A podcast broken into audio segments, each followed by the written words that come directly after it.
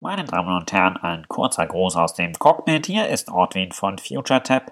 Und wenn ich nicht gerade im Cockpit sitze, entwickle ich die Apps Wohin und Streets. Bitte schnallen Sie sich nun an, stellen Sie die Rückenlehnen senkrecht und genießen Sie den Übercast.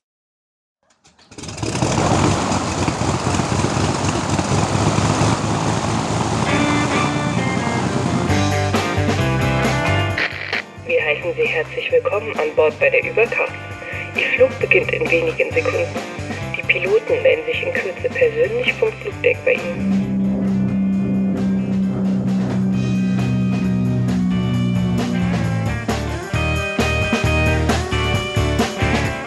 Willkommen bei der Übercast, der beinahe Kollision am deutschen Podcast-Firmament. Mein Name ist Patrick Welker und mit mir an Bord heute sind wieder meine zwei süddeutschen Co-Piloten. Ich begrüße den stets hochkonzentrierten Sven Fechner. Hallo.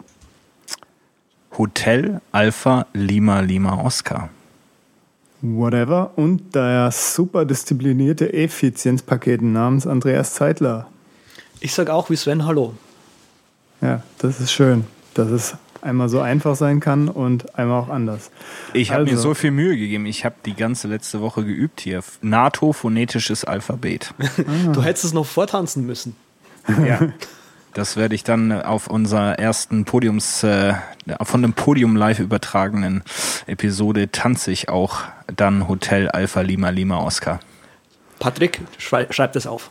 Das Natürlich, ist schon notiert. Wir müssen das festnageln. Wenn wir dann nächste Woche oder übernächste Woche die 100. Sendung erreicht haben. Gibt es eine schöne Choreografie noch mit Video. Ja. Bevor wir aber völlig ins Tanzen kommen, wir haben ja heute wieder Besuch im Cockpit.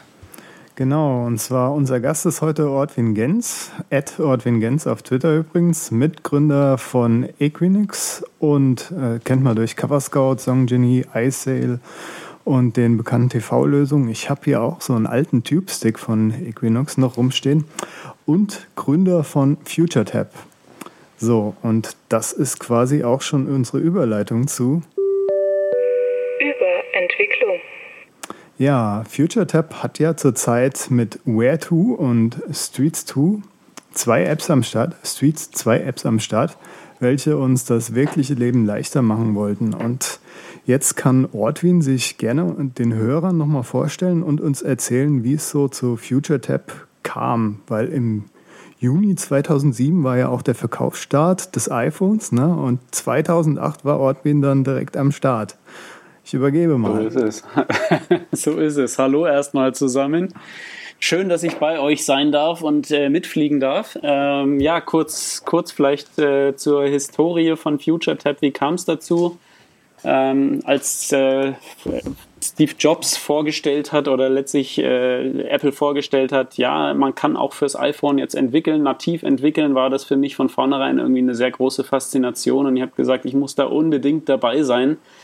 Ähm, zu dem Zeitpunkt habe ich mich von Equinox getrennt und war auf der Suche nach eigenen äh, Ideen oder habe hab, äh, an eigenen Ideen getüftelt äh, für eine, äh, eine neue iPhone-App ähm, tatsächlich äh, war ich noch nicht so weit. Es kam aber im, äh, äh, es kam dann letztlich relativ spontan im Oktober 2008 war das. Ähm, ein Angebot auf den Tisch, äh, letztlich ein, äh, eine App zu kaufen. Das war damals die App Where2, die äh, zum Verkauf stand. Äh, die war damals schon also wirklich Stunde Null im App Store unter den ersten 500 Apps.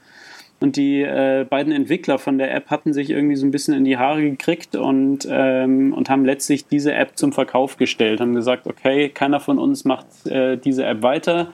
Wir stellen sie zum Verkauf und die wurde damals relativ ähm, groß im Internet announced. Hier so ungefähr gibt es eine App zu kaufen und da habe ich gesagt, okay, das passt optimal zu äh, in, in, meiner Situation. Ich habe hab letztlich äh, meine Time to Market verkürzt äh, bin einfach schnell wieder an Markt, äh, schnell an Markt gekommen mit der App, habe die also damals praktisch äh, gekauft, habe die übernommen, habe auch relativ viel äh, in, in meinem Blog dazu erzählt, wie äh, wie das ablief, auch was ich bezahlt habe. Ich habe damals da 70.000 Dollar für diese App praktisch ähm, bezahlt. Und ähm, es war natürlich damals auch noch irgendwie eine, eine ganz wilde Zeit, wo noch äh, keiner wusste irgendwie, wie läuft das wirklich ab? Wird das iPhone wirklich so ein Erfolg oder ist das ähm, ja, äh, geht das, geht das alles wieder in Bach runter oder sowas. Ne? Das war also noch nicht so wirklich äh, so wie jetzt, dass das irgendwie, dass es den Markt so beherrscht oder, oder so eine Stellung hat. Äh, damals hatten, sprechen wir von den ersten 10.000 Apps im, im, zum Ende des Jahres 2008.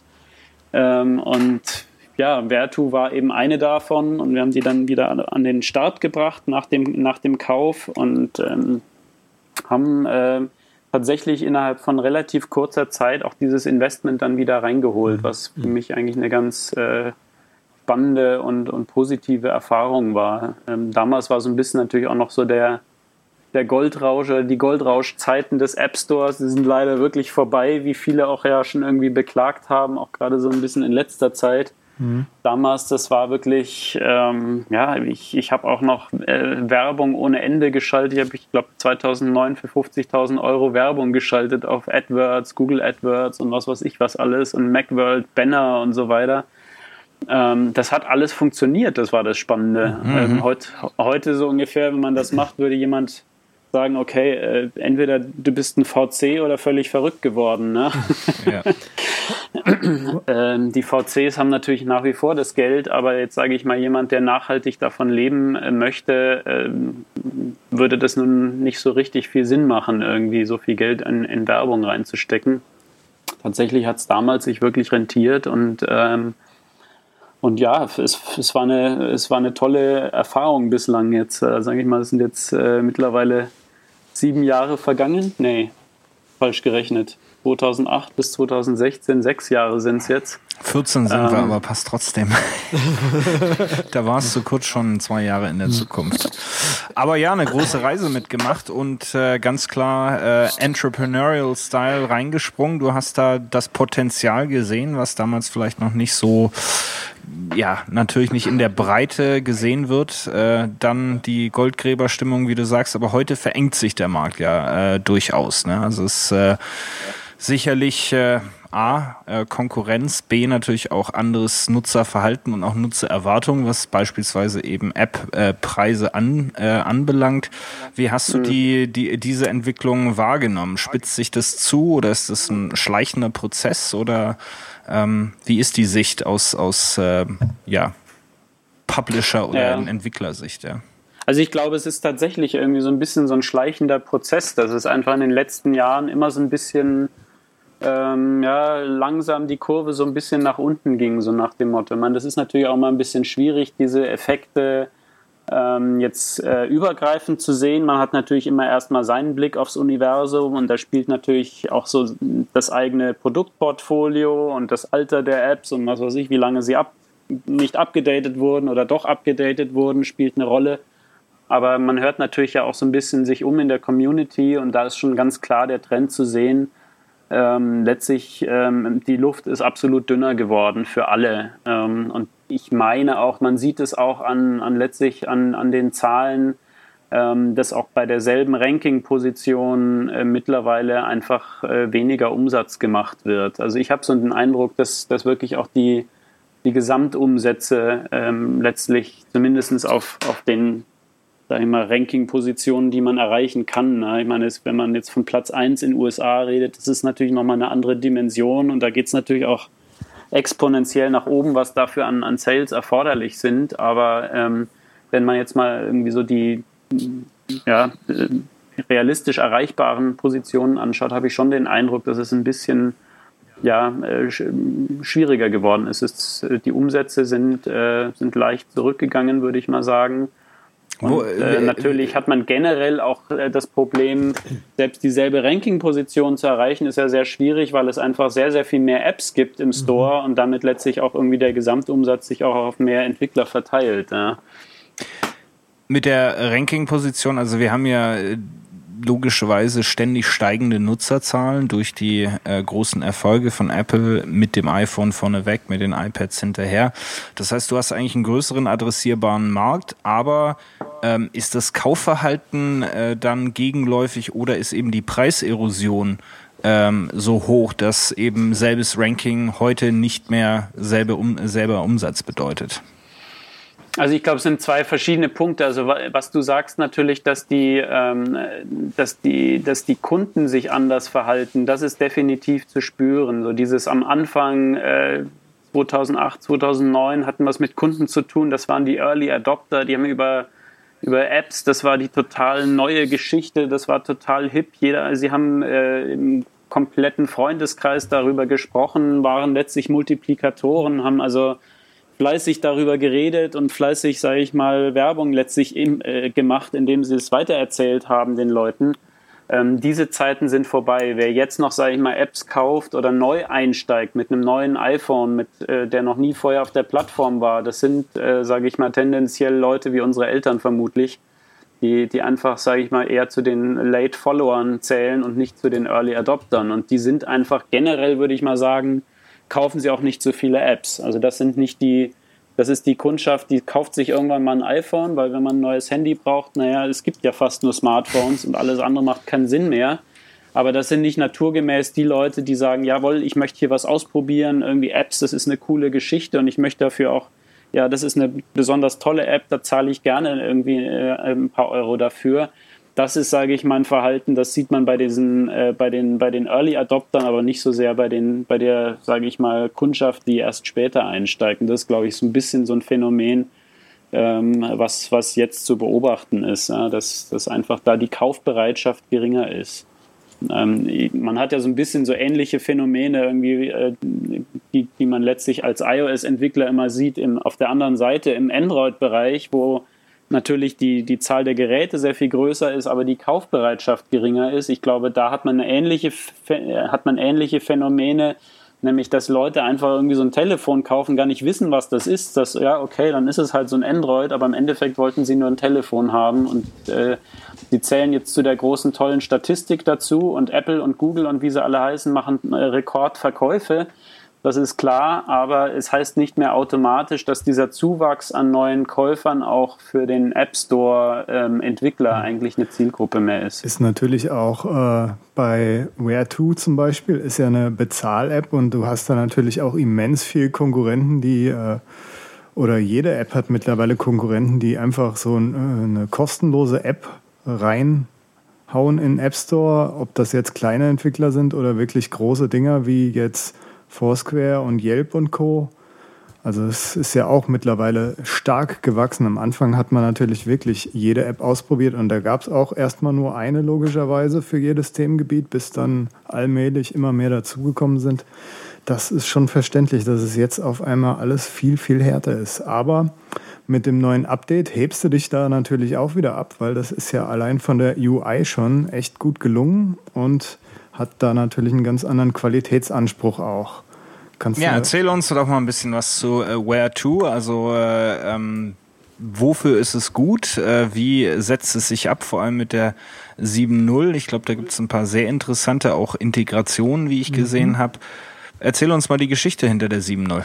Klar, klar. Also äh, letztlich sage ich mal, dreht sich hier darum, wirklich, ähm, wie können oder wie ähm, sollte die ähm, iOS 7 und 8 Adaption der App aussehen? Das ist, war die zentrale Frage, vor der wir auch standen, letztlich vor etwas über einem Jahr. Wie würden wir unsere iOS 7 Adaption machen? Ähm, man muss dazu sagen, dass Vertu, äh, ich mal, traditionell zu diesem skeuomorphistischen Lager zählt. Also wir hatten ja damals wirklich diese Leder-UI mit, mit, äh, mhm. mit äh, reichhaltigen Texturen und allem drum und dran.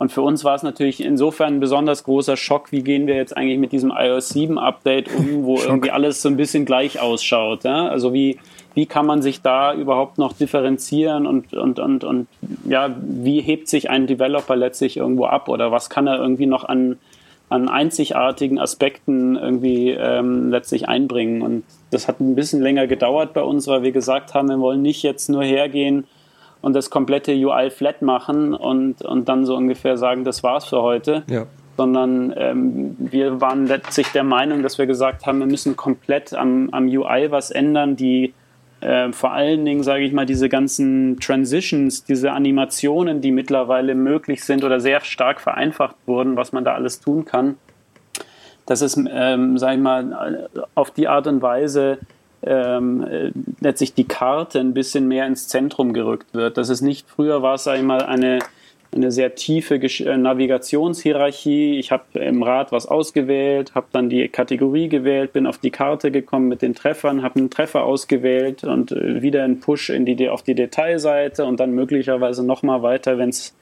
äh, ums Anschauen von Reviews oder Bildern ging. Da haben wir gesagt, wir wollen irgendwie diese Na Navigationstiefe ein bisschen aufbrechen und das Ganze so ein bisschen mehr, ähm, ja, die Karte einfach ein bisschen mehr in den Vordergrund rücken. Und das war so immer so das Designprinzip, die Designphilosophie, die hinter der neuen Version steht.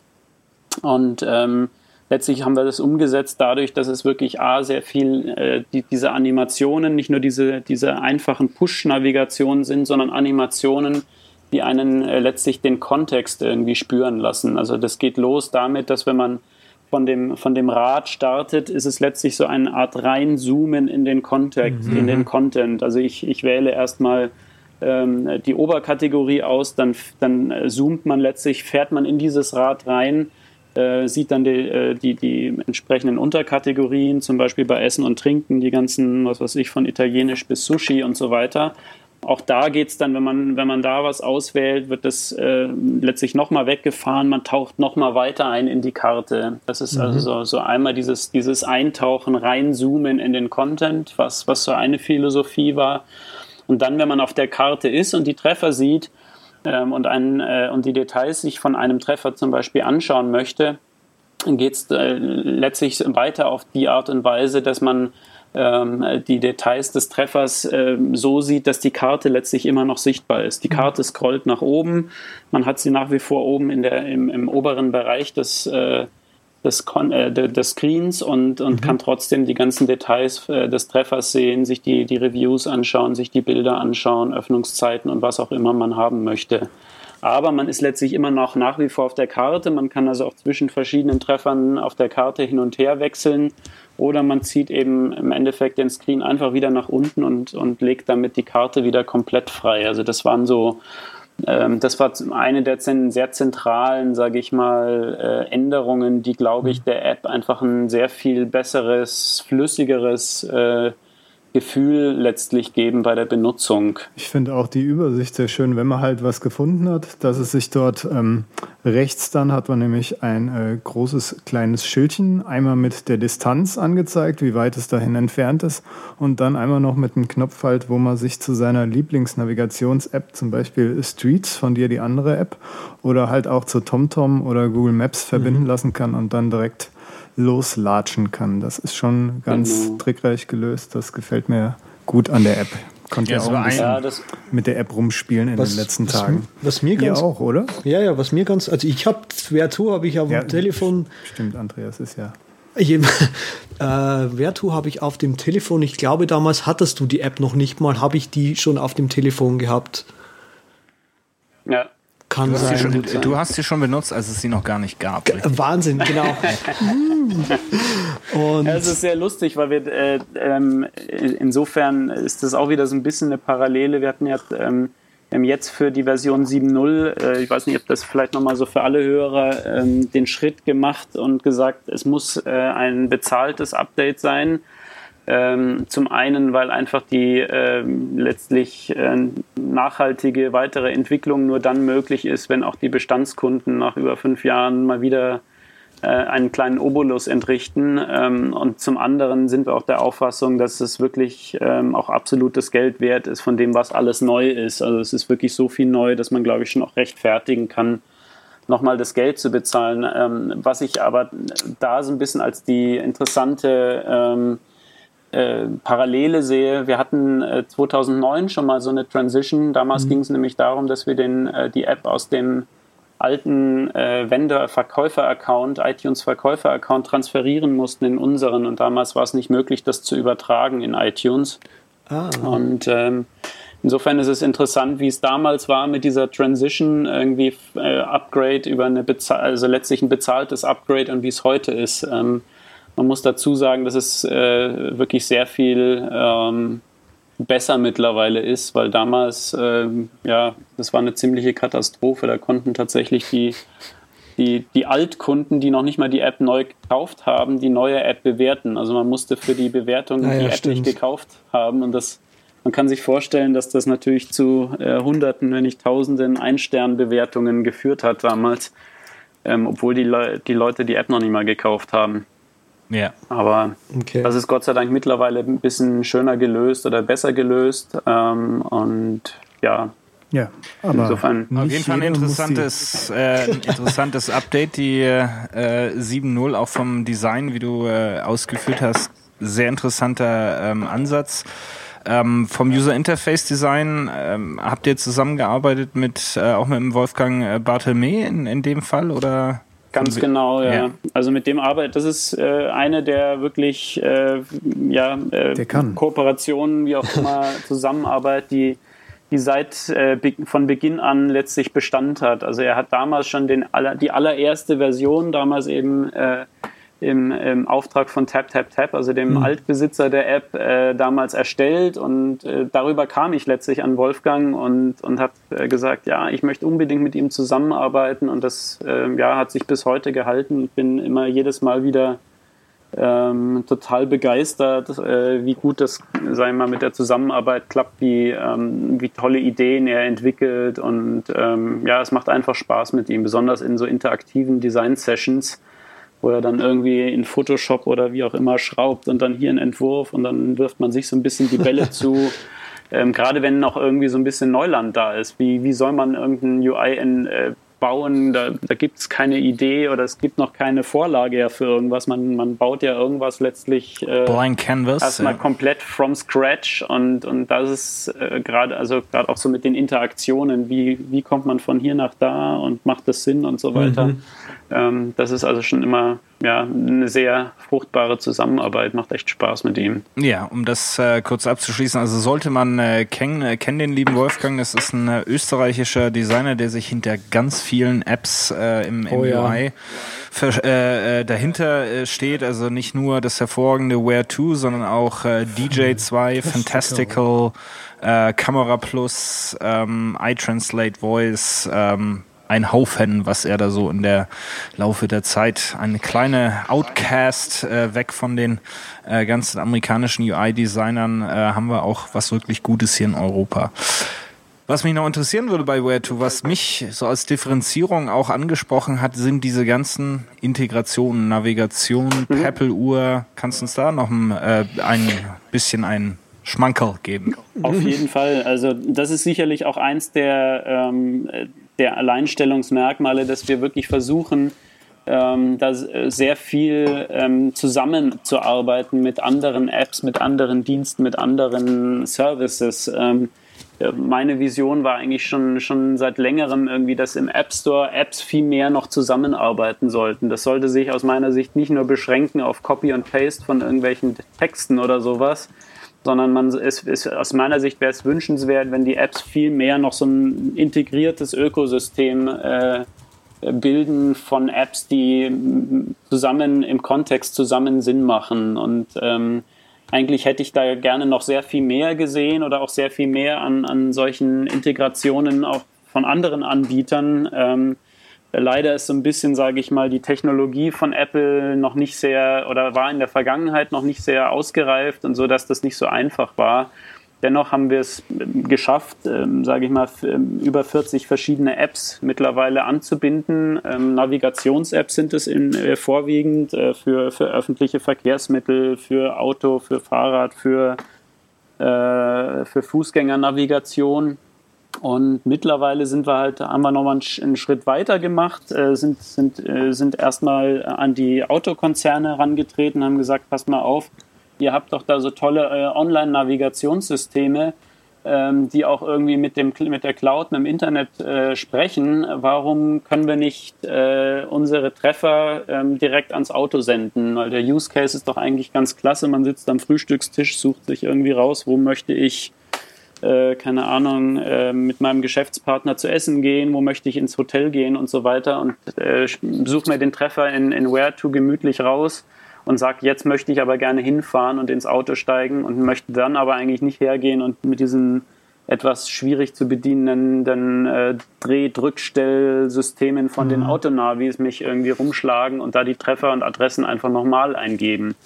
Also von daher, die, der Use Case liegt, denke ich, klar auf der Hand. Ähm, es war nicht so ganz einfach mit den Autoherstellern da irgendwie äh, das äh, alles auf die Beine zu stellen. Das ist äh, einfach eine andere ähm, Art von, sage ich mal, von Firmen oder äh, Firmenkulturen, auch Zeiträumen und so weiter. Da wird einfach in Jahren irgendwie gedacht und nicht in, in Wochen oder so. Ähm, aber dennoch, nach, nach ich glaube, über zwei Jahren ähm, haben wir jetzt die zumindest mal die großen deutschen Premium-Hersteller, also Audi, Mercedes und BMW. BMW ist jetzt neu dazugekommen, äh, mit dabei, mit am Start. Und ähm, klar sind natürlich auch auf der, also möchten das gerne weiter ausbauen, aber es ist natürlich auf der anderen Seite auch immer nicht so ganz einfach. Man braucht die entsprechenden Ansprechpartner und so weiter.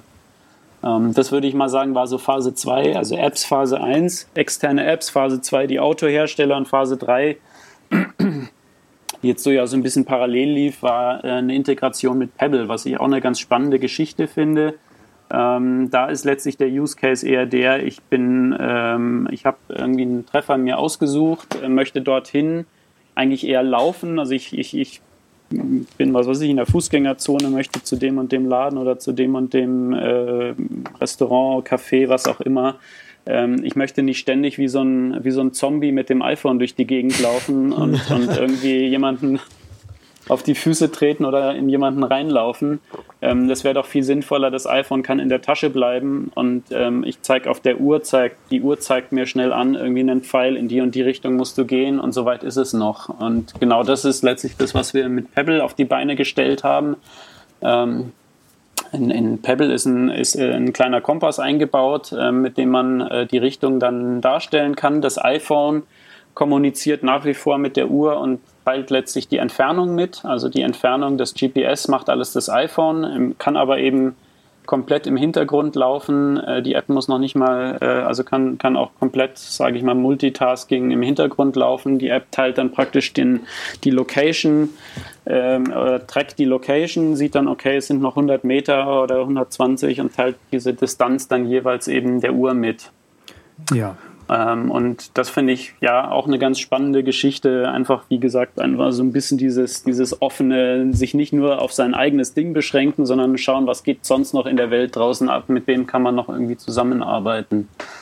Und natürlich ist die Apple Watch, kann man sich vorstellen, wenn ja. das geht, wäre das äh, klare nächste Ziel irgendwie. Deswegen bin ich ganz. Ihr, ihr wartet schon auf das Watch Kit. Gespannt drauf, ja, auf jeden Fall. Das ist auf jeden Fall immer schön, wenn man auch eine App hat, die halt auch im wirklichen Leben zu gebrauchen ist und die man nicht nur digital benutzen kann, so einen praktischen Sinn und Zweck hat halt. Und ja, das ist natürlich sehr glücklich und gut für dich gelaufen, dass die ganzen Integrationen direkt jetzt zum Update am Start sind, direkt bevor iOS die Hütte bei jedem einrennt. Jetzt ist es aber auch noch so, dass man nicht nur da Glück braucht, sondern auch, wenn man bei unserem Giveaway teilnehmen will. Der Ortwin war nämlich so nett und hat uns sage und schreibe, wie viele Lizenzen für Where2 mitgebracht? Ich habe euch drei Lizenzen für die Hörer mitgebracht. Genau, und die gibt es wie immer bei uns zu gewinnen. Ihr könnt in unseren sozialen Kanälen den folgenden Post, den wir dann freigeben, halt liken, resharen, tweeten und so weiter. Könnt den Blog abonnieren, solltet den Blog abonnieren und alle weiteren Details entnehmt ihr einfach den Show Notes. Ja, außerdem braucht ihr natürlich noch, ja Sven?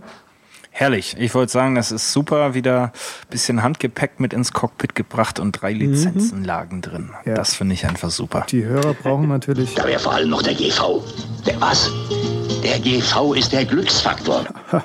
genau, den brauchen sie zum Gewinnen. Okay.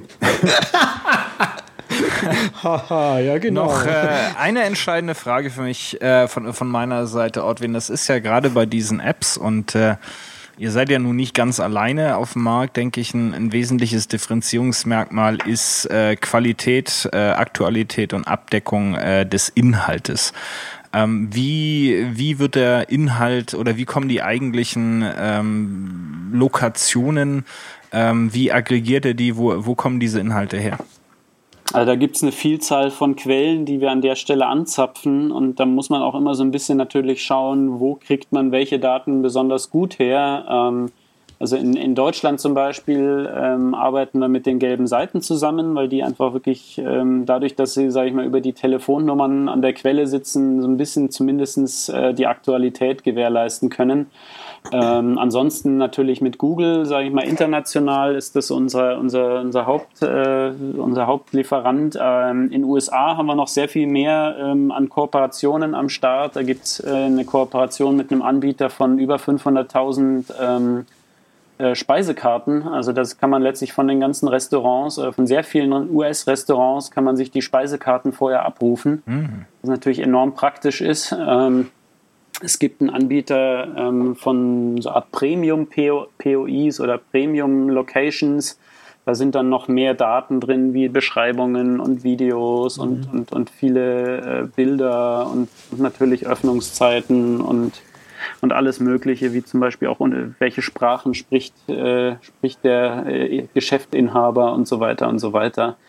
Ähm, ansonsten haben wir auch verschiedenste andere Datenquellen. Wir haben OpenStreetMap als Datenquelle, wir haben Wikipedia, wir haben die Apple Stores, die wir direkt irgendwie äh, einpflegen, also sämtliche Apple Stores weltweit sind mit Öffnungszeiten und allem drum und dran in der App verfügbar. Also das, ähm, ja, man muss einfach letztlich auf eine sehr große Bandbreite an verschiedenen Datenlieferanten setzen, weil nicht jeder Lieferant oder nicht jeder Anbieter überall gut ist. Klar.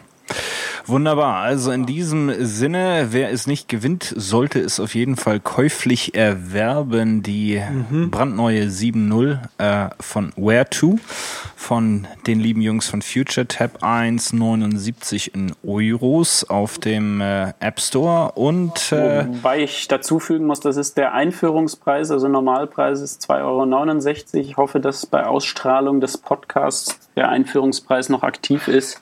Ähm, und man sollte nicht vergessen, in äh, Deutschland heißt die App Wohin, also die ist in die einzelnen Sprachen übersetzt, also nicht erschrecken, wenn da Wohin statt Where to steht.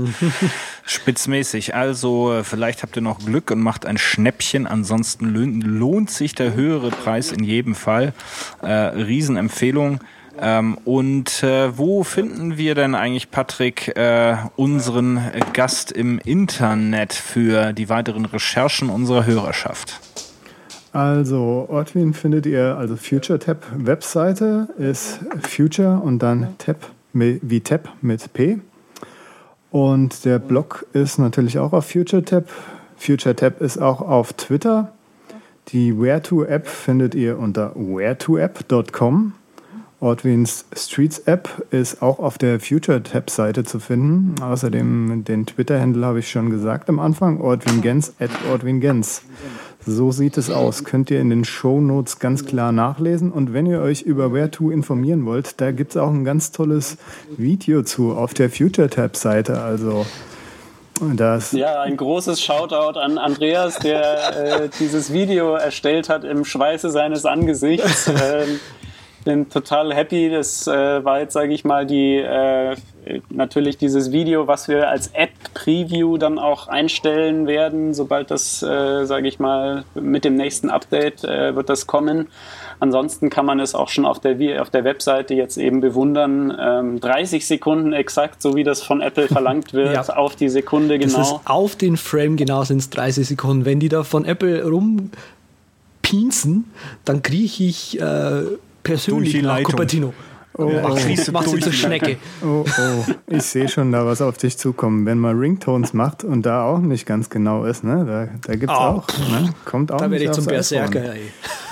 Ja, damit, also auf jeden Fall bin ich mal sehr gespannt, wie sich das mit diesen App-Previews durchsetzen wird. Ich, ja. ich freue mich auf jeden Fall darauf, weil ich glaube, es ist ein bisschen so ein Schritt auch, dass man ein bisschen mehr mhm. vorher schon sieht, ja. was man kauft und nicht die Katze im Sack kauft. Ja. Ähm, das, das wollte ich, also das wollte ich nämlich vorhin, ich habe mich gar nicht ausreden lassen, äh, noch sagen, dieses so eine App-Preview, wie es eben jetzt Ortwin hat, ist super geeignet, um sich halt vorher schon mal äh, anzuschauen, wie denn so eine App grundsätzlich mal funktioniert. Und da sieht man halt, wie Arthur schon vorhin erklärt hat, wenn man eben von, von, der, von dem Kreisel, sage ich jetzt mal, hin zur Karte, zum, zum, zum eigentlichen Essen kommt und letztendlich auch tatsächlich äh, dort anrufen kann und sich meinetwegen einen Tisch reservieren kann. Vom Kreisel zum Essen. Wunderbar, dann würde ich sagen, würde ich sagen, düsen wir mal eine Runde weiter ähm, und äh, lassen aber den Ortwin mit an Bord, äh, wenn wir durch den weiteren Flug schreiten, lieber Herr Welker. Überbleibsel. Ja, fangen wir doch erst mit den unangenehmen Sachen an. Und zwar ist mir da doch letzte Woche tatsächlich so ein Schnitzer unterlaufen, da ich Nein. kurz vor der Sendung nochmal ganzen Tag recherchiert. Ne? Neues iPhone kam raus und dann gucke ich auf die Webseite, ihr Übercast geht auf Recording und ich sehe da ein iPhone 6, das 4 Zoll hat. Ich weiß nicht, ich habe die Augen zu stark zusammengekniffen, war übernächtigt noch. Irgendwas war's. Und ich habe mir gedacht, dann erzählst du Sven einfach, dass sein 4,7 Zoll iPhone, was ich für das 4 Zoll iPhone gehalten habe, das und das nicht kann, was das neue iPhone natürlich kann. Also Svens neues iPhone kann alles und ich habe mir so zu Sven gesagt und zu Sven gedacht. Wenn du denkst, du hast einen Dummen vor dir, bist du an der richtigen Adresse. Davon bin ich überzeugt. Vor allem nach der Spruch als Antwort, davon bin ich überzeugt. Ja, das äh, hätte ich eigentlich sagen sollen. Also ist Entschuldigung angenommen, aber für die Hörer auch nur mein iPhone kann das. Tja. Und äh, ja, weiter von diesen trüben Sachen hin zu einer frohen Botschaft. Die Dropshare-Gewinner von letzter Woche, die Gewinner dieser wunderbaren App. Jeder kriegt einen ab und zwar, ich nehme Marcel Bude aus Facebook. Herzlichen Glückwunsch. Da hast eine ordentliche Bude gemacht, Marcel. Herzlichen Glückwunsch. Den Witz hat er sicher noch nie gehört. Ich brauche noch so ein Set-Trombone-Geräusch. Also Ja, genau. Ja, ich nehme den äh, lieben Richard äh, Weinhold, äh, hat uns auf Google Plus äh, geplust und geshared und äh, wird auch beglückt mit diesem wunderbaren Programm Dropshare. Das, das hat zwar schon zu Ende, ich habe jetzt noch gewartet. Die Tonalität hat nicht gepasst in meinem Ohr. Bei meinem musikalisch gebildeten Ohr. Entschuldigen Sie bitte. Äh, Verständlich. die dritte Lizenz geht an Peter Panstofke von ADN, also auf, auf app.net heißt er Pete Pansen oder Pansen. Ja, herzlichen Glückwunsch, Jungs. Und wir steigen weiter. Und zwar hat Andreas ein super spannendes Thema ausgegraben hier für die Überbleibsel. Erzähl mal. unglaublich unfassbar. Also ähm, iOS-Kamera, Wahnsinn. Ähm, ihr kennt das Feature, dass man vom Lockscreen aus die Kamera aufmachen kann. Wir haben das sir. vor der Sendung schon mal äh, getan und haben gemerkt, dass es recht kontrovers wird. So, wenn die Kamera-App vom Lockscreen offen ist, kann man die Fotos, die gemacht worden sind, anschauen und löschen. Ja. Ja, Skandal. Das ist völliger Skandal. Ähm, deswegen, normalerweise hat man dann eben auch gleich das Ding aus. Wenn man aber in die Privatsphäre-Einstellungen geht und da quasi ähm, Entschuldigung, den Passcode-Einstellungen geht, ich gehe mal kurz ein. Den deaktiviert. Nee, den aktiviert und zwar, dass er sofort abgefragt wird und nicht mehr erst nach einer gewissen Zeit. Jetzt Trommelwirbel vom Lockscreen in die Kamera-App und ihr seht unten kann man jetzt nicht mehr auf die Fotos zugreifen. Also quasi, wenn ein Angreifer kommt und quasi das Handy in die Finger bekommt, sobald euer iPhone nach einem Passcode verlangt, hat derjenige Angreifer auch keinen Zugriff mehr auf gemachte Fotos. Moment. Ich meine, die, die News ist ja jetzt quasi 2013. Die hat ja so ein Bart schon. Und ich, ich, ich gehe gleich rüber und hole mein iPhone und kontrolliere das nochmal, weil ich bin so ein Depp, der erstens kein iPhone 5S hat, wo er sein Däumchen draufhält, sondern der einen Passcode wirklich alle Minute jedes Mal angezeigt kriegt und den eingeben muss. Und wenn ich auf mein Bildchen unten drücke, dann kriege ich meine Bildchen eigentlich angezeigt. Ja, Ja, du, aber du kriegst nur die Bilder angezeigt, die du in Ja. die, die, die du in dieser Session geschossen hast und nicht Ja. die, die schon auf dem äh, iPhone drauf sind. Genau, und der Gag, ist, der? Gag ist jetzt quasi der, wenn du dein iPhone quasi so gelockt hast, dass Ja. es quasi nach einem Passcode verlangen würde, wenn du quasi swipest, dann siehst du unten links dann auch nicht mehr die Fotos angezeigt und hast keinen Zugriff Stimmt mehr auf, drauf. also auf dem 5S stimmt das soweit aber nicht. Echt? Na, Also auf dem ob- 5S ist es so, du, äh, du bekommst dann, äh, äh, wirst dann sofort, wenn du auf diesen Fotobutton drückst, Ja. wirst du sofort auf die PIN-Eingabe gelenkt. ah, okay. Was ja eigentlich auch Sinn macht. Ja, In dem Moment, stimmt, das macht Sinn. Fotozugriff, okay, PIN-Eingabe und dann kann ich sie auch sehen. Ja. Nee, also kann ich jetzt nicht so bestätigen. Ja? Also ich habe jetzt hier mal, um das mal nachzuvollziehen, damit es hier alle auf dem Bildschirm sehen. Ja? Aber wie wir das schon eingangs erwähnt So, haben, jetzt das ist ein pa- jetzt- unglaublich jetzt- gutes Thema, oder? Ja, jetzt sind wir mal bitte bei mir, ja. Also hier sehen Sie äh, meinen Lockscreen, ja. Jetzt mache ich hier Kamera hoch. Wie ihr seht, seht ihr nichts. Jetzt machen wir es mal so rum.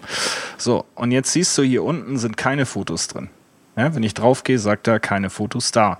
Und dann drücke ich hier und mache mal ein Foto von uns und nochmal eins und nochmal eins. Und jetzt gehe ich hier unten rein und dann sehe ich exakt diese drei Fotos, die ich gerade gemacht habe und keine weiteren, obwohl auf diesem iPhone mehr Fotos drauf sind als diese drei, die ich gerade getätigt habe. Also bei mir, wenn ich das mal dazu beitragen darf, ist es so, äh, ich äh, habe hier unten dann diesen Button für die Fotos. Ja, Wenn ich auf den draufgehe, alles hell, alles nix. dann Ja. kommt sofort keine Fotos oder Videos. Und wenn ich dann auf alle Fotos oben links gehe, dann kommt äh, die PIN-Eingabe. Ah ja, das ja, das macht Sinn. Ja, ja, das, das macht Sinn. Tja. Ja, ja. Gut, Genau. das, Natürlich äh, würden die Fotos aus der Session dort erscheinen, aber wenn man eben dann auf alle Fotos geht, muss man die PIN eingeben. Was eigentlich, also ich sehe da kein Problem, alles ist richtig gelöst. Nee, das, das meine ich schon. Also ich wusste, ich wusste das nur nicht. Also eigentlich wollte ich abdrehen, dass man von der Kamera-App überhaupt irgendwelche Fotos sieht. Und für mich hat die Information heute gereicht, äh, herauszufinden, ah, okay, so, sobald es nach einem Passcode fragt, ähm, hat derjenige, der das Handy in die Finger bekommt, eh keinen Zugriff mehr auf Fotos. Und dann ist Ich war schon immer Muttis Heller. ja, da hat nämlich da Andreas heute was ganz Neues entdeckt. Deswegen ist es ja auch in den Überbleibseln drin. Ja, und was uns natürlich auch sagt, dass du, warum auch immer, bisher kein Passcode auf deinem iPhone gehabt hast. Nein, das ist nicht richtig. Schade. Okay, aber ich denke, wir werden wahrscheinlich, wenn wir jemanden finden, der sich irgendwie mit so Screencasts und Videos auskennt, müsste man fast mal äh, das aufnehmen, über das wir hier gerade gesprochen haben. Aber vielleicht finden wir auch niemanden. Nein. Was ist denn ein iPod XL? Ja, ich habe mir so gedacht, nachdem wir ja letzte Woche über dieses XL Tablet, wunderschönes Wort, gesprochen haben, was passiert mit dem iPod? Wird er jetzt groß? Bleibt er so, wie er ist? Wird er eingestellt wie der Klassik? Und erst habe ich mir so gedacht, ist ja eine Frage der Apps, aber dann habe ich ja als alter Recherchierhase ne, festgestellt, die Apps werden ja eigentlich nur so hochqualitativ aufgemöbelt vom Formfaktor her. Von daher könnte man dieses Format theoretisch noch endlos weiter so unterstützen. Habe ich mich so gefragt, was sagen meine Piloten dazu? Ne? Piloten, was sagt ihr dazu? Also ich denke, dass äh, der Touch, äh, iPod Touch, den denke ich, werden wir noch zwei, drei Jahre sehen ähm, als Einstiegsdevice für ähm, Kinder und Jugendliche, möchte ich mal sagen, weil es preislich auch wirklich sehr interessant ist. Trotzdem funktioniert die ganze App und Musik, äh, ähm, das gesamte Businessmodell von, von, von Apple da drauf. Und gerade für die Eltern, die sagen, naja gut, also jetzt ihr Telefon muss noch nicht sein, mobi mobile Daten, aber so ein kleines Ding kannst du schon haben, äh, glaube ich, wird das sicherlich noch zwei, drei Jahre ähm, am Start sein. Und ich könnte mir auch vorstellen, dass wir nächstes Jahr äh, da auch ähm, einfach, weil die Produktionskosten so passen würden, äh, 4,7 Zoll und 5,5 sehen werden, weil das ist im Grunde derselbe Produktionsvorgang, lässt die Antenne weg und äh, den SIM-Slot und dann ist äh, gut. Ja. Wäre auch so meine Prognose. Drei Jahre, wenn es hochkommt, fünf und dann ist das Low-Budget-Ding entweder neu aufgelegt oder halt ne, groß- Durch. Durch. Also ich denke, es ist wahrscheinlich so wie beim Mac Mini. Selten wird mal ein Update gemacht. Ja. Genau, genau. Ja, wir müssen ja auch in dem, Hobby. in dem Zusammenhang auch nochmal hier offiziell beweinen. Die Tage des iPod Classics sind vorbei. Er ist verschwunden aus dem Line-up.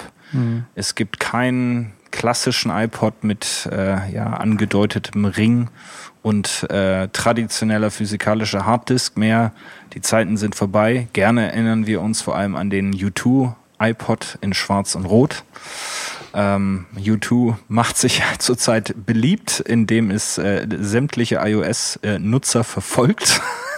ähm, und Apple also extra eine Website, äh, die wir natürlich in die Shownotes packen, äh, aufgesetzt hat, wo man dann sagen kann, nein, ich will nicht dieses Album auch nicht umsonst äh, und kann es sich wieder aus seiner iTunes-Bibliothek löschen lassen. Äh, Patrick, wenn jetzt jemand gerade von Bono heimgesucht wird und diesen Link haben will und sich fragt, wo findet er denn die Shownotes von dem absolut herausragenden ähm, Übercast, wo würde denn dieser jemand dann hingehen? Übercast.com slash podcast slash 13 haben wir heute. Und das ist natürlich mit diesen. Äh, er hat schon wieder falsch gemacht. Wir sind Nein. der Übercast.com. Juckt doch keinen. Nur weil du die Domain nicht gekauft hast und da kein Redirect ist, das ist jetzt mein Fehler wieder. Ja, ja. Ja, vom Thema abgelenkt, also die U2-Geschichte. Aber das der ist, Ubercast geschrieben, nicht mit Ü. ja, Ja, ja. der Übercast ist. Es gäbe ja auch die Umlaut-Domains, Ah. Ja, um das Ganze noch zu verkomplizieren. so viel Ja, Geld gut, hatte jetzt ich wollen wir da die Hörer nicht noch mehr verwirren. Ist auf jeden Fall schön, dass YouTube bei mir mit als einzigster äh, Purchase in meinem App Store, in meinem iTunes App Store noch läuft irgendwie. Ich habe da zurzeit so ein paar Probleme beim Abspielen. Ich werde nach meinem Passwort gefragt, dann gebe ich das brav ein, dann sagt er mir, jawohl, Ihr Computer ist schon registriert und autorisiert. Dann drücke ich auf Play und er skippt alle wieder weg. Bis Könnte auf natürlich so YouTube. ein- Bis auf YouTube. Könnte natürlich so ein Yosemite-Bug sein. Ich weiß es nicht. Ich bin mit dem Du- Su- Support verbunden. Du könntest es auch so schön haben wie ich gerade. Äh, ich darf auf einem meiner Macs mich erst wieder mit meinem äh, iTunes Matchstar anmelden Ah, in ja. den nächsten drei Monaten. Super. Das ist ah, super. Also Technologie ist was Feines. Was Also- gibt's denn eigentlich Neues, Patrick? Also Außer ziemlich viele. Sachen. Erstmal gibt es da. Überschallneuigkeiten. Und wenn wir schon von Schall reden, der beliebte Streaming-Service, jedenfalls bei mir und Sven, Audio ist nun auch hierzulande endlich in der kostenlosen Variante erhältlich.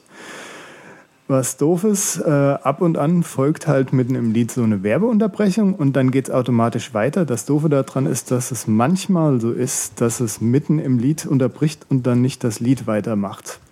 Also ansonsten eine ganz nette Sache. Und auf iOS könnt ihr also ab sofort eure Abos äh, auch äh, ohne Abo, meine ich, eure Stations abspielen und das Ding greift dann halt so auf äh, euer Basislied zu und sucht dann passende Songs raus, wie wir es euch schon mal vorgestellt haben in Episode X. Und mittlerweile kenne ich auch alle fünf Werbeblöcke in- und auswendig und kann die quasi mitsummen. Alle fünf. Ja. Also RDIO ist für mich äh, noch super, äh, absolut erste Wahl. Äh, wir warten alle noch, bis Beats kommt. Ortwin, wie ist das bei dir? Bist du äh, so ein Streaming-Fan oder klassisch spielst von, von iTunes? Gar nicht. Ich bin mehr so der, der, der Kauf, Kauf ganz traditionell und, äh, und was ich hab, das habe ich und so. Okay, das also Bin da mehr so von der alten Schule. ja, früher das, das, das hohe CD-Regal und heute eben Ja, ja, die ganz eigene genau, ganz iTunes-Bibliothek. Aber du digitalisierst auch ein, oder? Nee, da bin ich dann auch wieder zu faul dazu. Das ist ein bisschen das Problem. So irgendwie. Das, einer. Alte Schule. Ja, es, es widerspricht sich alles so ein bisschen, aber ja, leider. Gut, andere Neuigkeiten auch aus äh, der Streaming-Ecke und ich reise mal zurück äh, zu der übercast.com slash podcast slash 3. Richtig. Äh, das war nämlich unseres frisch geströmtes aus der Bordküche, wo wir uns mit dem ganzen Thema Streaming auseinandergesetzt haben. Und da haben wir schon wild drüber spekuliert, über den damals gerade angekündigten Start von Netflix, der nun tatsächlich erfolgt ist, und zwar gestern am 16. September 2014. Ähm, ja, es gibt äh, eine schöne Entschuldigung, eine schöne Übersicht bei Spiegel, ähm, was äh, die verschiedenen Dienste zu bieten haben, von Maxdome äh, bis hin zu Netflix. Äh, Im Vergleich der äh, Top-Filme laut IMDb und auch der Top-Serien. Und äh, ja, der Start äh, ist äh, gelungen, interessant, aber die Inhalte setzen sich bisher noch nicht deutlich von äh, der bestehenden Konkurrenz in Deutschland ab. Was sehr lobenswert ist, es gibt unheimlich viel äh, Originalversionen. Äh, das heißt, man kann äh, auf die englischen Versionen wechseln, so man das möchte. Da merkt man natürlich die Internationalität von Netflix. Und äh, ich denke auch, dass sie ein sehr faires Modell gewählt haben. Ich glaube, das fängt bei 7,99 pro Monat an. Man hat einen Testmonat und man kann jederzeit äh, kündigen, braucht er also im Grunde bis auf einen Klick auf einen Button nichts weiter machen. Negative äh, äh, Seite ist äh, auch nach der Spiegelbetrachtung das äh, Fehlen von Offline-Abspielmöglichkeiten. Wenn man also wie wir Piloten viel fliegt und äh, das alles dem Autopiloten überlässt und äh, da zwei Stunden in Ruhe die letzten Folgen von Games of Thrones, äh, äh Game of Thrones sehen möchte, ist nicht. Man kann es nämlich nicht äh, runterladen, downloaden und mitnehmen. Ja, und äh, wir haben da noch so ein Thema. Jetzt habe ich gerade meine Überleitung vergessen. Es war irgendwas mit Urlaub und im Urlaub hat man ja auch oft das Bedürfnis, Internet sich zu holen. Und auf jeden Fall unser, unser nächstes Thema ist das Segment Internet auf Pause. Wie geht man auf Diät, drückt auf Pause bei der Informationsflut oder macht es überhaupt Sinn, ähm, ja, sich vom Internet zu trennen? Wie auch Tja. immer. Ja, ich glaube, da wollen wir ein paar aktive Tipp, äh, Tipps äh, geben. Es gibt natürlich einmal das ganze Thema Urlaub, Familie, Freunde, kann man da mal das Gerät wegpacken und ignorieren. Aber es gibt eben auch das Thema, wie schaffe ich es, mich auf eine Aufgabe zu konzentrieren, die ich gerne an meinem Computer erledigen möchte und alles andere ähm, auszublenden. Jetzt kann ich mir vorstellen, Ortwin, du hast ja auch äh, viel zu tun, viel um die Ohren, könntest 100 Sachen auf einmal machen ähm, müsstest oder musst natürlich aber auch dich mal fokussieren und einfach nur ein Ding tun und das zwei Stunden lang und äh, alles andere mal links liegen lassen. Hast du da irgendwelche Hilfsmittel, irgendwelche Ansätze oder ist das für dich überhaupt gar keine Problemstellung? Ja, tatsächlich ist es für mich irgendwie nicht so die Problemstellung. Also ich meine, natürlich ist es schon so, es gibt so diese, diese üblichen Verdächtigen von Ablenkungsbringern. Äh, äh, bei mir ist das, sage ich mal, Nummer eins Twitter und Nummer zwei E-Mail, die einen irgendwie schnell mal so aus dem Takt rausreißen. Ähm, das ist sicherlich, sage ich mal, so ein Thema, wenn man merkt, äh, man kann sich hier nicht konzentrieren, dann schaltet man die halt auch einfach mal ab oder lässt sie einfach mal oder beendet mal die Twitter-App. Das sind so, sage ich mal, Dinge, die ich selber hin und wieder mal tue, äh, relativ selten, aber manchmal tue ich das. Ähm, ansonsten, sage ich mal, ist für mich das Einzige, was ich hin und wieder mal nutze, ist, die, ist so eine Technik, sich einfach so eine Art Alarm alle, alle Stunde zu setzen. Also das kommen wir vielleicht später noch dazu mit diesen Pomodoro-Techniken ähm, was ich ganz hilfreich finde, auch gerade so in der Zusammenarbeit mit anderen. Irgendwie habe ich neulich auch wieder gehabt, ähm, wo ich gesagt habe, dass es hilft schon, einfach, sage ich mal, so einen Takt zu haben. Okay, was ist jetzt passiert? Gib mir nochmal ein Update oder wo stehst du? Wo steht er? Ja. Ähm, dass man sich da nochmal so jeweils so eine Art Synchronisationspunkt hat oder, oder nochmal so kurz klar macht, was habe ich geschafft in der Stunde. Mm. Ja, das macht äh, absolut Sinn. Also das Andreas, äh, wie sieht das denn bei dir aus? Hast du äh, die Problemstellung und wenn ja, was äh, machst du dagegen? Oh Gott, ich glaube, ich habe auch so wie ihr alles durchprobiert mal. und was bei mir letztendlich sich über die Jahre herauskristallisiert hat an, an, an mit, mit der Sache umgehen, ist im Prinzip einfach nur ein, ein bewusster Umgang damit, wann ich Ablenkung zulasse, also wann, ich quasi äh, ja, einfach mal nicht geplant sozusagen arbeite und wann ich eben zulasse, dass das eben nicht der Fall ist. Und bei mir letztendlich, ähm, ganz blödes Beispiel, ich, ich habe früh, wenn ich in die Arbeit komme, so um, keine Ahnung, 9, 10 sowas, habe ich eben so, so, früh, so eine, wenn ich in die Arbeit komme um 9. Ja, also pff, ich arbeite ja nicht bei Cisco. ähm, habe ich halt eher so eine Phase, wo ich eben pff, einfach mal 5000 Fenster offen habe, Safari äh, ist offen und, und keine Ahnung, hier ein Chat und da Skype und Twitter und was weiß ich noch alles und die, die, die Notifications sind auch noch alle an. Ich aber, bearbeite dann meine E-Mails ab und schau mal, was ist denn auf den sozialen Netzwerken und so weiter los. Ähm, und wenn es dann, wenn ich dann eben so, ich sage jetzt mal, das Wichtigste abgearbeitet habe, halt mal geschaut habe, okay, wie geht's denn so meinen Kunden? Äh, was wollen die gerade von mir? Ähm, mal geschaut habe, was das eben so gerade der Status ist und das mal abgeprüft habe und quasi so die, die, die, die, die richtige Arbeitsphase, sage ich jetzt mal, wo es eben darum geht, irgendwie Videos zu schneiden oder irgendwie äh, Motion Graphics zu designen, ähm, zu machen, habe ich eben so eine Übergangsphase, wo es eben dann zur, zur fokussierteren Arbeit übergeht und ähm, da wird dann eben dann Twitter zugemacht, E-Mail ausgemacht, äh, das Handy wird, wird auf lautlos gestellt äh, und was weiß ich noch alles, das werden wir jetzt alles noch, glaube ich, besprechen. Ja. Ja, das also das ist so ein bisschen Sel Sel Selbst Selbstdisziplinierung auch, ja. ja. Und das ist äh, und, genauso. Und, und auch so ein bisschen Takten. Also wenn genau. man es ein paar Mal gemacht hat, dann, dann merkst, merkt dein Körper auch so, hey Alter, hier, hier fehlt jetzt gerade was, ich brauche da was von dir geht dann in die Gewohnheit über. Aber das ist auch ein sehr schönes äh, Thema, weil und das, was wir alle durchleben, jeder auf seine Art und Weise, dass es unheimlich viele Ablenkungen gibt, Notifications, E-Mails, Twitter, Facebook, was auch immer es ist. Ähm, der Effekt, den wir dadurch leben, der ist äh, ganz natürlich und ist jetzt gar nicht so das individuelle ähm, Produkt, sondern es nennt sich Ego Depletion. Ähm, wir werden da den Wikipedia-Link entsprechend in die Show Notes packen.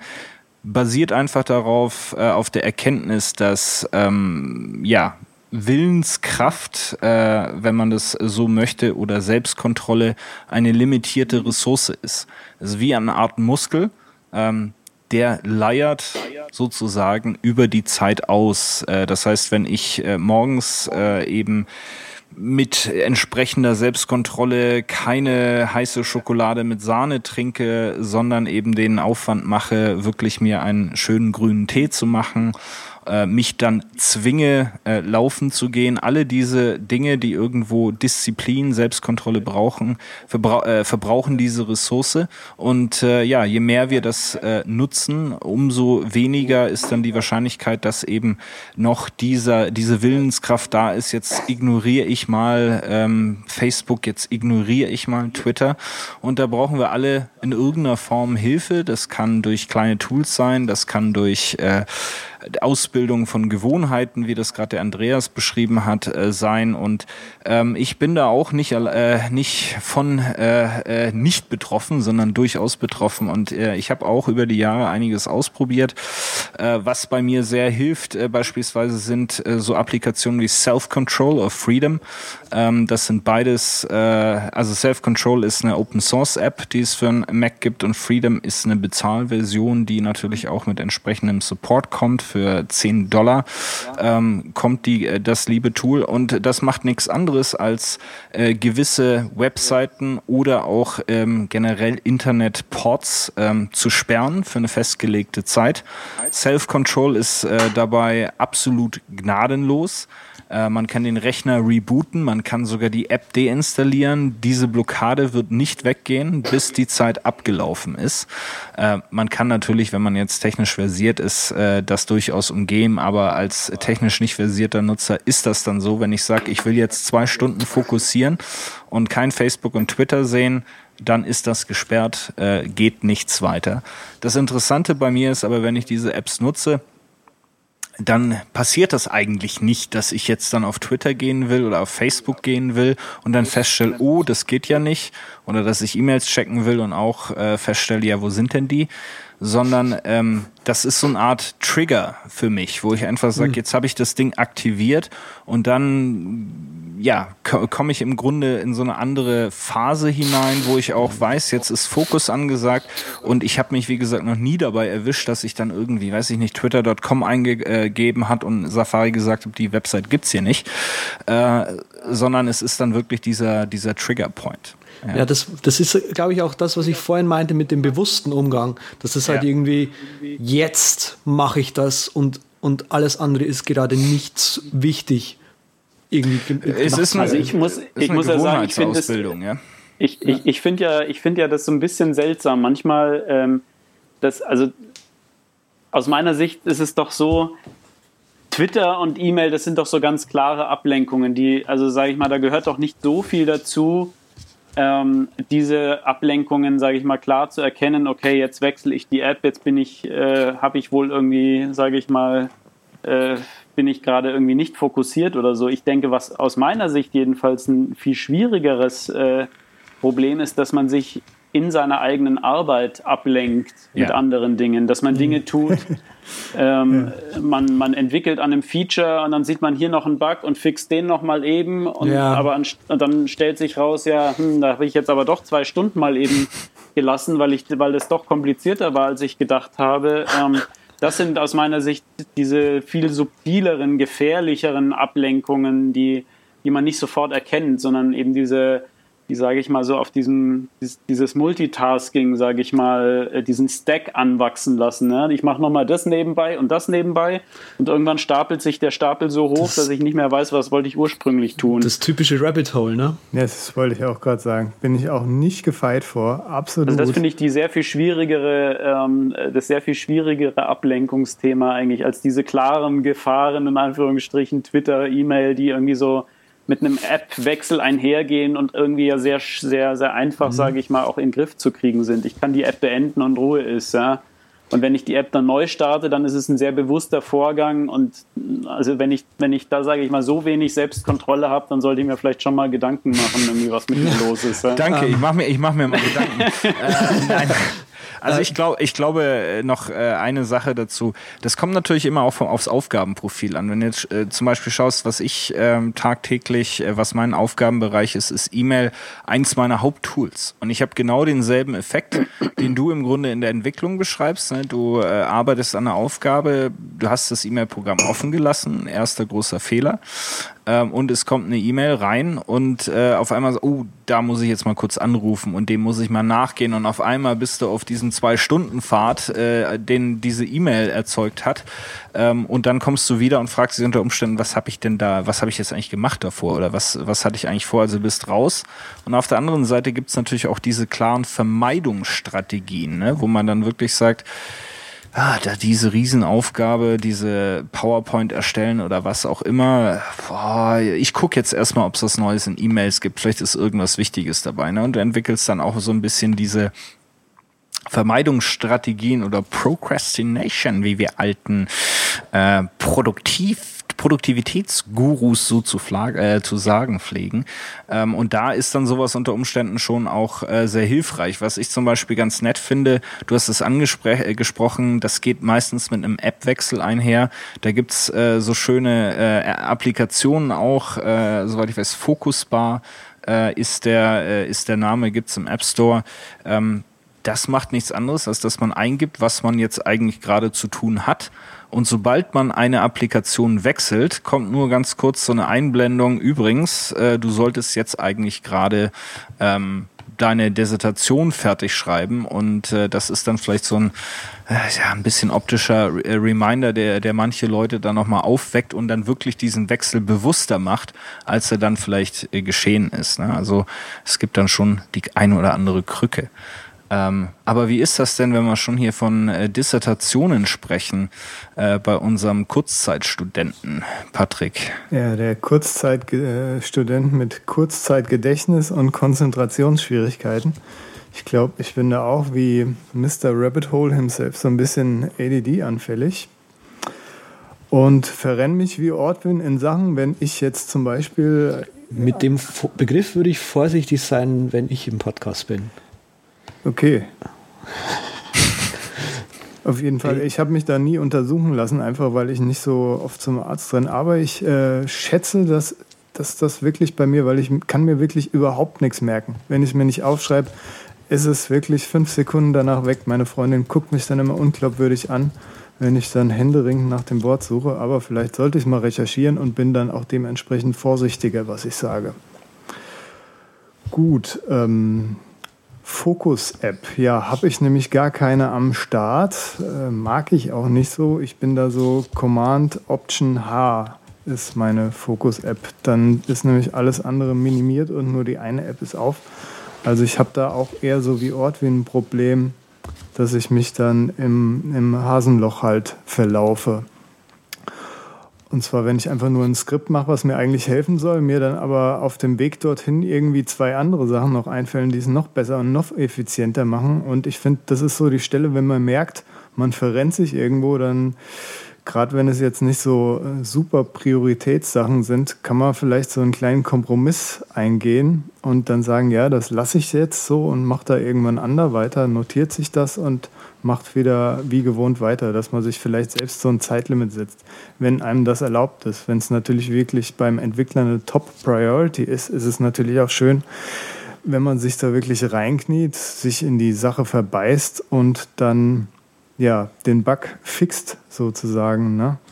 Wenn das jetzt beim. Also es hilft, was mir schon hilft, habe ich festgestellt, äh, selbst wenn man alleine an einem Projekt arbeitet, trotzdem mit Ticketsystemen zu arbeiten. Ah. Weil man damit, ähm, und, und das muss so sein, dass es möglichst einfach ist. Also bei mir ist es so, ich schicke nur ein E-Mail an eine festgelegte E-Mail-Adresse, um so ein Ticket zu erzeugen. Und dann ist das drin und ich habe so ungefähr äh, diesen Gedanken, hier muss ich noch das fixen, wirklich mal so in fünf Sekunden formuliert äh, und, und gespeichert, sodass er mir nicht mehr entfällt, sage ich mal. Und dann kann man, dann hat man genau dieses, äh, sage ich mal, dieses Thema so ein bisschen entschärft, dass man diesen Multitasking-Stapel so anwachsen, anwachsen lässt und, und man irgendwie äh, irgendwann nicht mehr weiß, was, was war denn zu unterst, so nach dem Motto. Ähm, also das hat mir zumindest äh, schon geholfen, wenn man, wenn man das eben immer so in Ticketsystemen festhält, was man noch zu tun hat. Das ist ein guter Ansatz, genau wie du vorhin wieder auch angesprochen hast, Ortwin, die, diese, diese Taktung. Ähm, da empfehle ich die gute alte Pomodoro-Technik. Äh, Relativ einfach, gibt's tausend Apps, braucht ihr nicht. Im Grunde tut's auch äh, der gute, die gute alte Eieruhr. Ähm, man äh, setzt sich hin, macht eine Aufgabe, 25 Minuten stellt man sich äh, diesen Wecker, der ringelt dann. Äh, dann kann man mal kurz den Kopf heben, sich vielleicht kurz entspannen, einen Tee machen, einen kurzen Spaziergang, äh, meditieren, was auch immer. Und dann hockt man sich wieder für 25 Minuten ran. Ähm, und das Ganze ist im Grunde nach vier Pomodoros, wie man das dann äh, so schön nennt, äh, macht man dann eine längere Pause, 20 Minuten, kann eben äh, dann sich doch noch mal ein bisschen mehr entspannen. Und wer sich fragt, wo der merkwürdige Name herkommt. Der ist der ursprüngliche Empfin äh, Erfinder, äh, dessen Eieruhr war halt kein Ei, sondern eine Tomate. Ähm, und äh, entsprechend wurde das die Pomodoro-Technik. Aber das, das hilft auch und ich fand das ganz gut, Ort, wenn du das von gesagt hast, gerade wenn man auch ähm, mit Leuten zusammenarbeitet, dass man vielleicht so hin und wieder während des Tages den Kopf hochnimmt und äh, schaut, wo sind wir, können wir uns kurz synchronisieren machen wir den Fortschritt, den wir uns gemeinsam vorgenommen haben. Und ich glaube, der ist im Grunde ein, eine gewisse Abwandlung von dieser Technik, die man sonst vielleicht eher für die Individualarbeit nutzt. Ja. Ja, es gibt natürlich noch eine Menge andere Apps. Also wer es nicht gern so hart hat wie Self-Control und Freedom, äh, Freedom, der kann auch Anti-Social benutzen, was äh, schlichtweg die klassischen sozialen äh, äh, Websites äh, und Netze aussperrt. Äh, neben Focusbar gibt's auch noch äh, Focus. Das ist so ähnlich wie äh, Command Option H äh, was äh, gerade eben der liebe Patrick erwähnt hat. Es hilft einem dabei, indem es einfach alle anderen Apps aus äh, blendet. Da gab es auch ganz, ganz früher mal eine App, die so alles andere schwarz gemacht hat. Andreas, kannst du dich daran äh, noch erinnern, wie die hieß? Äh, alles andere schwarz gemacht. Äh, Desktop Curtain. ja, Beispiel. war das? Okay, das, das also, also, ich weiß nicht, ob, ob du Desktop Curtain jetzt meinst, aber jetzt gerade, wo du, wo du fragst, ich benutze eben das Manytrix Desktop Curtain dazu, wenn ich eben gerade mal alles andere schwarz brauche. Okay. Ja, es war einfach sowas, wo du nur Fokus auf die, das vordere Fenster oder das aktive Fenster hattest. Mhm. Andere, alles andere wird so leicht gedimmt oder auch voll gedimmt äh, im Hintergrund gehalten. Das ist so ein bisschen der iPad-Effekt für Mac OS äh, ich, 10. Ich glaube, ich weiß, was du meinst. Es gab da mal früher Spirited Away. Yep. Ich, ich glaube, das wird nicht mehr weiterentwickelt. Es gibt Houdini, gibt es im Mac App Store. Und wer des Keyboard Maestros mächtig ist, der kann sich auch was ähnliches schreiben. Da macht man einfach einen Trigger auf jede App, die gerade aktiviert ist, baut sich einen Delay ein über 10 Sekunden oder so und aktiviert dann eben den Alt Option, äh, Alt Command H äh, Shortcut. Yep. Also gibt allerlei Möglichkeiten, da für Fokus zu sorgen.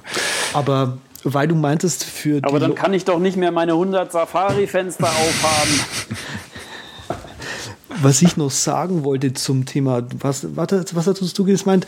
Für Leute, die es nicht so hart wollen wie Freedom oder Self-Control? Ich finde es noch ziemlich weich eigentlich. Also das ist was, für, ist was für Anfänger.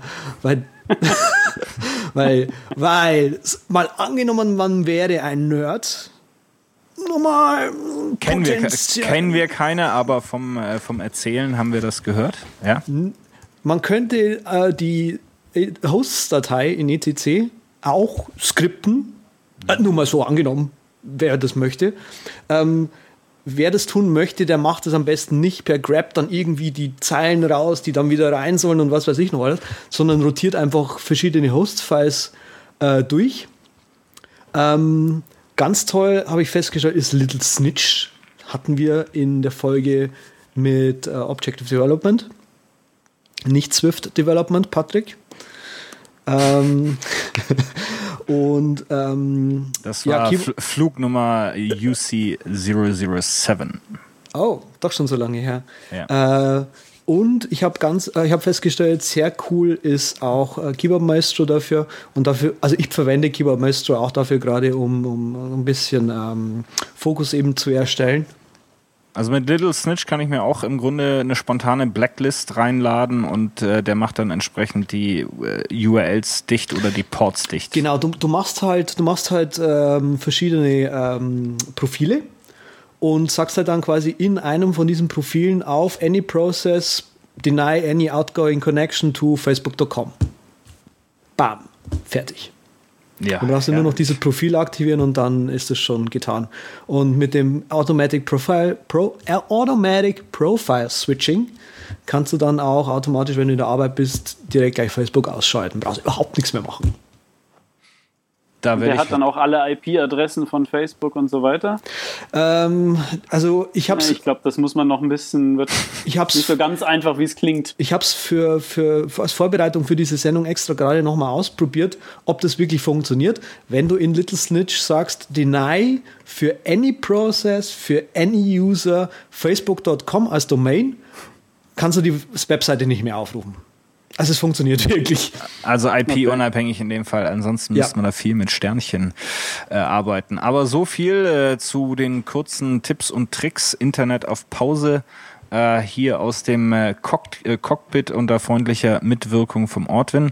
Und äh, wie es sich gehört, gegen Ende einer Sendung, Patrick, machen wir überragende Überpicks. Yep, und zwar darf unser Gast da gerne anfangen. Der hat nämlich wieder ein Entwicklerschmankerl für uns parat. Ähm, also mein, mein Pick wäre für ein, ein Tool, das ich selber sehr gerne nutze, ähm, und zwar für ähm, alles, was das Thema E-Mail, also vor allen Dingen im Thema E-Mail ist es, äh, finde ich, sehr praktisch, nennt sich Mail Act On.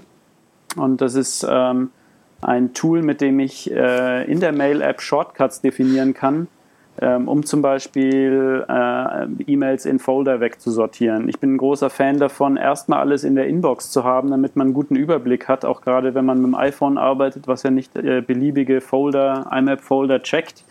Äh, sondern immer nur die Inbox, ist das eigentlich sinnvoll, irgendwie sich seine E-Mails weiterhin in der Inbox äh, äh, ausliefern zu lassen und nicht gleich schon irgendwie serverseitig wegzusortieren.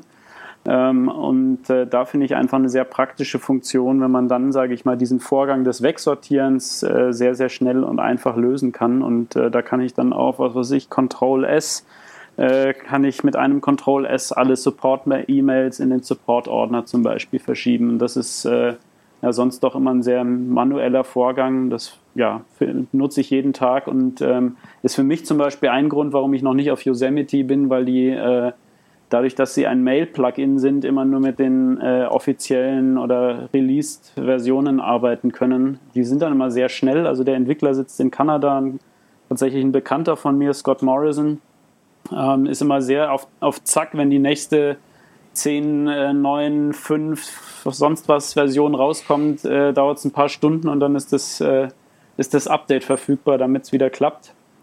Ähm, aber ja, also ein Tool, was ich nicht mehr missen möchte. Und ja, in, indev.ca, Mail Act-On und von denen ist auch Mail Tags und ich kann nur sagen, I love it, beides. Und äh, Scott auch super Support, blitzschnelle Antworten, wenn mal was ist.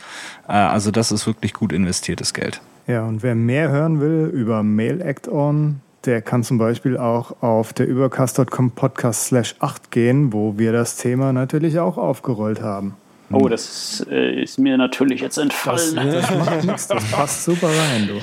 Das passt äh, ganz hervorragend und ich glaube, da hatte ich auch äh, zwei, drei Sachen erzählt, wie mein Setup mit Mail Acton äh, aussieht. Äh, wenn wir schon dabei sind, kleiner Tipp von meiner Seite, Write for Mac gibt's auf Mac App Store. Ähm, Wer NV Alt kennt, äh, wird relativ schnell so gewisse Konzepte wiederentdecken ähm, und das bei Write wunderbar. Man kann verschiedene Folder, die eben Notizen beinhalten, einbinden. Das heißt, ich kann mehrere Folder auf Dropbox auswählen und sagen, hier liegen meine Notizen drin. Ich kann auch einen, Folder von ähm, ja, meiner lokalen Platte äh, und diversen anderen Cloud-Diensten dort einbinden und das wird alles dann praktisch als die große Notizwelt äh, verstanden. Ähm, und man hat dann natürlich vollen Markdown-Support, äh, äh, super Interface, auch für die Leute, die es mögen, lieber Patrick, Patrick mit Dark Theme. Yes. Ähm, also ganz, ganz großer Wurf. Gibt's auch äh, iOS. Apps, äh, die mit dem einhergehen, äh, also Write für iPhone und für iPad. Und ja, ich glaube, da bewegt sich ein ganz großer neuer Notiz- äh, und Markdown-Editor auf uns zu. Äh, ich benutze ihn jetzt seit einer Woche und äh, kann nur sagen, Hut ab, das mhm. ist wirklich ein großes Ding. Ist ich nicht ganz billig mit 8,99 auf dem App Store, aber da habt ihr mal einen gescheiten Notizeditor an der Hand. Ich habe da deinen Pick gelesen, habe mir dann auch erstmal Geld auf den Kopf geworfen und muss sagen, die App ist wirklich gut. Das ist quasi Envy alt, so wie ich es schon immer haben wollte. Nämlich nicht mit blöden Tags, sondern mit Ordnern. Ja, Text kannst du natürlich auch und die Text synchronisiert es auch wiederum zurück auf äh, Mavericks, ähm, also ja. in macOS 10 rein. Das heißt, man kann die Textstruktur da äh, mitnutzen. Also ja, spitzenmäßig. Aber du hattest ja dann doch auch noch was anderes ausgesucht, äh, Andreas, was du heute empfehlen möchtest. Genau. Ich habe nicht das, was ihr da drin seht, möchte ich gerne picken. Es ist nicht Thunderbird. Ich wollte euch nämlich ein bisschen verarschen. Ja, ich dachte mir, was ist das jetzt hier? Oh, a voice from the past. ja, genau. So, hey, ich habe einen vollen geilen E-Mail-Client entdeckt. Nein, habe ich nicht. Man kann, ähm, vom, äh, man kann vom Lockscreen, äh, Lockscreen übrigens Fotos machen. Hast du das schon gewusst? ähm, NilaRay.com ist eine wunderbare Webseite, wo sich der Fitnesswütige ähm, Calisthenics, also sprich äh, hauptsächlich Körpergewichtsübungen, anschauen kann. Ich finde es ganz witzig gemacht. Die Übungen sind immer irgendwie das Batman-Workout oder ähm, Apps, irgendwas, Xena gibt's, ähm, äh, Superman und so weiter. Es gibt ein äh, Minecraft-Workout. ja, es, es macht schon auch Sinn. Also äh, Minecraft, äh, man holt sich halt irgendwas, was blockförmig ist ja, da kann man sich dann irgendwie draufstellen oder halt elevated ähm, Liegestütz machen und so weiter. Oder draufsetzen und dann irgendwie äh, Bauchmuskeltraining machen und so weiter. Es ist schon ziemlich cool gemacht irgendwie. Äh, wie gesagt, hauptsächlich braucht man nur sein eigenes Körpergewicht dazu. Äh, es gehen so ein bisschen in die Hit-Richtung, also High Intensity äh, Interval Training. Äh, oft sind es eben sieben Sets, die man als Fortgeschrittener da machen darf. Da geht einem dann auch schon die Puste durch, wenn man das macht. Und dabei hilft einem übrigens die App, die der Patrick das letzte Mal gepickt hat, auch ziemlich gut. Die Timer List. Ähm, die, äh, mit dem man dann wunderbar äh, die, die, die, das Workout auch timen kann und so. Also nilaray.com. Super. Ein weiterer Tipp von unserem Lifestyle-Coach Andreas nach dem äh, Aftershave vom letzten Mal. Mir ist noch eingefallen, Minecraft-Workout, äh, wenn man sich da was äh, Blockartiges holen soll, da hätte ich mir wahrscheinlich Patricks Kopf dann geholt, aber gut. Ey, nur weil ich nicht beim Friseur war, länger. Da Leg los, Patrick. hau ich dir gerade meinen Tipp auf die Mütze. Und zwar Top of the Tree heißt die Entwickler, Top of Tree heißt die Entwicklerfirma und die haben einen super Outliner am Start, Tree. Vielleicht kennen den einige unter euch, vielleicht sogar mehr. Das ist ein super Ding, das kostet 10,99, ist jetzt nicht so richtig teuer wie der Omni Outliner zum Beispiel, kann natürlich auch nicht so viel. Aber der hat ein super Feature und zwar einen horizontalen Modus. Da kann man seine Outline auf seinem 16 zu 9 Bildschirm, den wahrscheinlich sehr viele haben, wunderbar auf den ganzen mhm. Bildschirm packen und dann da durchhechten. Also wirklich durchhechten, weil das Ding hat Tastaturkürzel, mit dem kann man quasi wie in MindNote seine Sache dort schneidern. Das ist so mein persönliches MindNote. Wo Andreas jetzt in MindNote wahrscheinlich outlined, gehe ich meistens in Tree und äh, tu das dann exportieren wieder in Outline-Programm. Ja, hast du recht. Ich würde jetzt tatsächlich ja. zu dem anderen Produkt greifen. Was schön ist, ist, dass das Ding halt super einfach aufgebaut ist und man kann auch copy und pasten und das dann in Texteditor packen. Und dann hat man quasi, wenn man einmal mit irgendeinem Service von Brett Terpstar drüber geht, hat man seine Outline dann auch als Markdown-File. OPML-Export kann es natürlich auch. Super Sache. Noch was zu sagen dazu? Ich, ich fand jetzt den Hinweis gut, mit irgendeinem Service von Brett kann man da drüber gehen. Ja, er hat Ist, ja so viele. Outline, ja. ich meine, normale Outline. Ne, genau, also Brett. Ich, ich habe ich hab mal eine, wir haben mal in einem anderen Podcast über Brett Terpstra gescherzt. Brett, wenn eine App schreibt, die kann immer alles. Mhm. Also egal welche, die kann alles. Also mir sind jetzt zunächst mal keine anderen Podcasts bekannt, aber das ist wahrscheinlich schon so, dass der Brad wirklich äh, alles kann. Also jede Menge heißer Scheiß am Start bei den Picks. Äh, schaut euch das an. Show Notes äh, findet ihr auch die Links zu den Picks und die Shownotes sind unter derübercast.com slash podcast slash 13. Ähm, das war eine super Sendung mit äh, Ortwin als... Ich dachte, äh, der Ubercast. Der Ubercast, mein Lieber. The, the Ubercast. Du hattest das, doch kein Geld, sagtest du. Nee, ich habe nie Geld. Aber ich wollte mich bei Ortwin als äh, Gast bedanken. War eine super Sendung, super Gespräch, super Insight. Where to? Check die App ab oder wohin? Ähm, probiert's aus, lohnt sich. Wir haben auch drei Lizenzen zu verlosen. Und jetzt bringt uns der erste Offizier Patrick Welker ganz seicht auf die Landebahn. Tja, und das heißt, dass ich euch sage, wo ihr uns nochmal findet. At der Übercast auf Twitter, der ubocast.com ist unsere Webseite. Feedback immer gerne per E-Mail oder dem Kontaktformular. E-Mail wäre feedback at der Übercast, Kontaktformular auf der Webseite. Sven findet ihr unter at simplicitybliss oder simplicitybliss.com. Andreas ist unter Twitter auf z mit 3t oder die Webseite mosx.tumblr.com. Ich selbst bin at unterstrich Patrick Welker auf Twitter und die Webseite ist rocketing.com. Wir bedanken uns für die Flatter-Sachen, freuen uns auch, wenn ihr weiter flattert und ebenso freuen wir uns über viele, viele iTunes-Bewertungen, weil die uns bekannter machen dem Weltruhm machen. noch näher entgegenbringen. Genau, das. genau noch. Ich will noch mal hinter Bits und so stehen. Ja, wir wollen auf die zwei. Wir, wir wollen auf die Eins und ihr helft uns dabei, indem ihr viele Bewertungen hinterlasst. Und in dem Sinne vielen Dank und bis demnächst. Ja, wie das war's jetzt? Abbruch, da, Abbruch, da muss noch was kommen hier. Hau Komm irgendwas aus dem Socken. Wir sind raus wie? Wir sind raus wie, wir sind raus wie, ich, ich weiß nicht. Wenn du denkst, du hast einen Dummen vor dir, oh, bist du an der richtigen Adresse. Davon bin ich überzeugt. Falsches Sample. Da Bumse macht und unten ist er. Das reicht. Perfekt.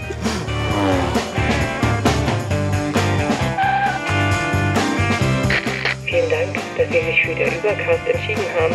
Wir freuen uns, Sie bald wieder an Bord begrüßen zu dürfen.